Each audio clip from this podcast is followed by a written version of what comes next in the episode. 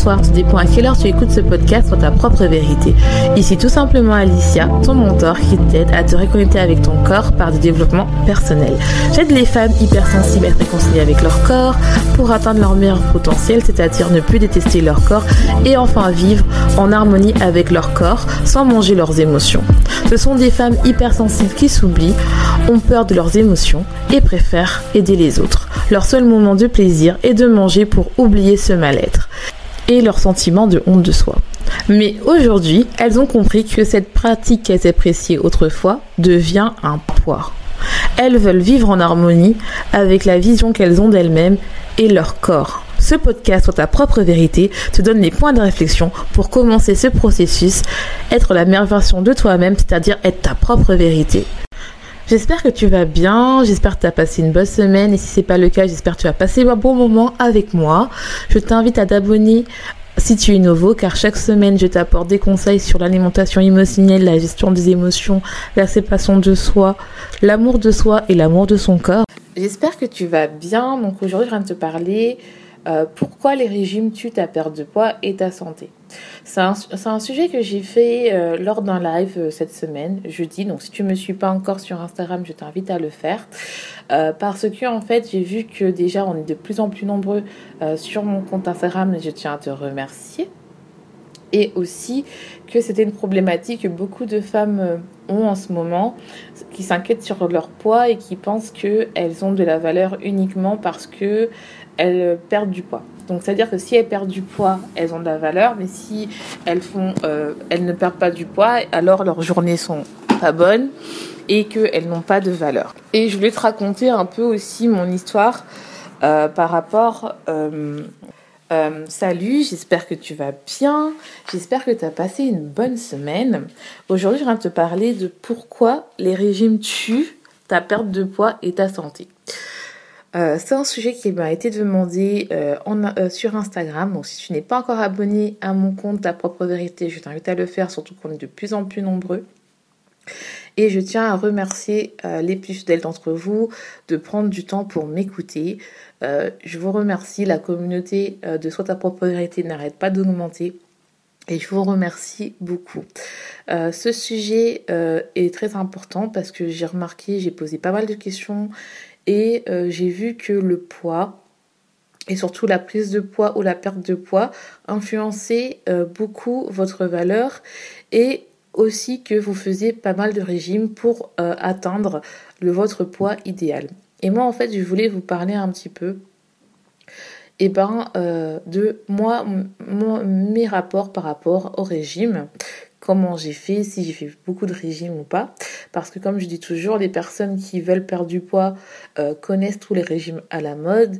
Et moi, c'est vrai que ça fait pas mal de temps. Et je, tenais à vous partager ça parce que ça va faire un an maintenant, euh, jour pour jour pratiquement, euh, que j'ai lancé ce podcast. Je crois peut-être dans une semaine, ça fera un an et qu'on a atteint les 2400 écoutes. Donc je, vous remercie. Et je voulais un peu plus partager bah, un petit peu ma vie pour euh, que vous compreniez en fait que c'est euh, des fois c'est pas le plus important euh, le régime mais plutôt de comprendre pourquoi on a grossi et ça fait appel à écho au premier épisode. Donc moi en fait j'ai compris que le rapport avec l'alimentation est un rapport assez qui peut être compliqué surtout que ça l'alimentation ça touche vraiment beaucoup de choses ça montre ton rapport avec ton corps, avec ton soi, parce qu'il faut pas oublier que l'alimentation, ça t'apporte des nutriments, mais ça t'apporte aussi, tu peux l'utiliser pour euh, manger tes émotions, pour aussi partager un moment social, être avec tes amis. Donc c'est vrai que l'alimentation, pour moi, ça montre vraiment beaucoup de choses sur toi. Et euh, et en réalité, euh, si les régimes ne marchent pas, c'est parce que, en fait, pour moi, c'est que tu as laissé des règles qui sont les dictats de la société s'immiscer avec ta relation de ton corps. Et en fait, ça peut aussi euh, permettre, en fait, que tu n'arrives plus à écouter, à écouter vraiment bah, tes sensations de faim de société parce que le but d'un régime, c'est de réprimer tes sensations de faim c'est-à-dire de réguler, de manger le moins possible ou le mieux possible, peu importe quel régime vous faites, pour euh, atteindre euh, le poids que tu as décidé, que tu es fixé, qui est le poids idéal pour toi. Et euh, je trouve ça important d'en parler parce que pour moi, en fait, l'alimentation, c'est comme de l'énergie féminine. Parce que la première chose qu'on a quand on est, eh ben, on est nourri au sein. C'est-à-dire que c'est ta mère qui te donne le sein. C'est la première chose que tu as à ta naissance, quand tu te nourris, quand tu nais.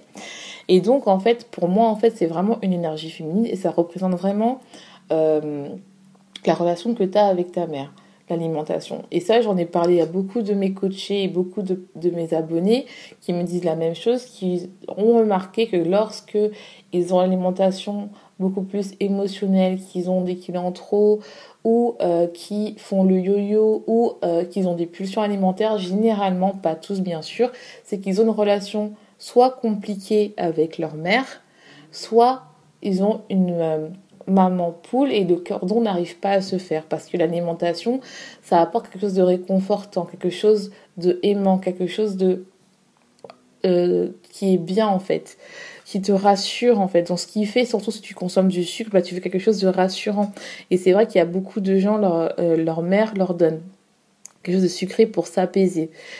Euh, et donc pour moi en fait c'est vraiment une énergie féminine, c'est vraiment quelque chose qui est relié à la mère et je ne dis pas que c'est la faute de la mère son impulsion alimentaire, je dis juste que on peut avoir euh, cette relation un peu conflictuelle avec la mère qui peut représenter un peu cette relation conflictuelle qu'on a avec l'alimentation ou bien aussi ça peut être aussi le fait qu'on a une alimentation aussi euh, qui peut être conflictuelle lorsqu'on a du mal à couper le cordon avec sa mère parce qu'on a peur que sa mère meure. On a vraiment des choses qu'il faut creuser et que je creuse aussi avec mes coachés. Euh, par exemple, euh, j'ai vu avec une de mes coachées que lorsque euh, elle, elle, était à fond dans l'alimentation parce que en fait elle avait une relation conflictuelle avec sa mère, c'est-à-dire que sa mère n'a jamais su lui montrer euh, son amour et donc à chaque fois qu'elle allait mal, elle lui donnait des bonbons, quelque chose de sucré. Donc à chaque fois que maintenant dans sa vie elle va mal, elle va aller euh, manger quelque chose de sucré pour se rassurer parce que sa mère l'a conditionné à que quand elle va mal, elle va manger quelque chose de sucré. Donc c'est très important de comprendre qu'il y a beaucoup de choses à travailler avant de chercher la perte de poids. Et euh, lorsque euh, moi par exemple, quand j'étais adolescente, mon père était là toute la journée parce qu'il travaillait de nuit et ma mère, elle travaillait de, la journée, donc elle n'était pas là la journée. Ce qui faisait que j'avais un sentiment de manque, de manque d'amour, peut-être une petite blessure d'abandon qui était là. Donc c'est mon père qui nous préparait des plats, moi, moi et ma sœur, et donc on mangeait. Et donc je compensais ce sentiment de manque, ce sentiment de peut-être de manque de ma mère par la nourriture. Et moi, j'adorais, comme vous le savez, les bonbons, les glaces. Je mangeais quand même des trucs un peu salés, des chips, mais c'était vraiment, j'étais très, très, très bonbon. Et euh, comme ma mère aussi n'aimait pas le fait de me voir grosse, car elle aussi, elle avait des problèmes de poids, elle me faisait des remarques parce qu'elle, elle voulait me faire une sorte d'électrochoc parce que pour elle, en fait, bah, elle, projeter ses peurs sur moi parce qu'elle était une ancienne grosse, donc elle avait peur des complications euh, liées à l'obésité et ça peut se comprendre.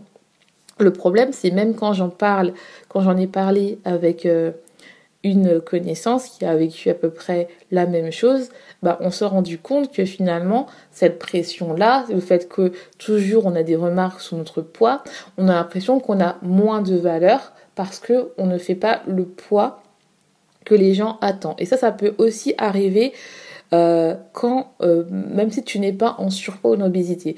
Moi, je l'ai vu avec une de mes clientes.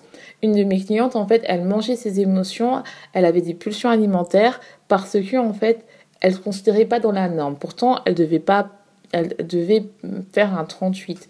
Mais parce que quand on a creusé, on a remarqué qu'elle avait une relation conflictuelle avec ses parents qui a fait en sorte que pour elle, en fait, elle elle mangeait.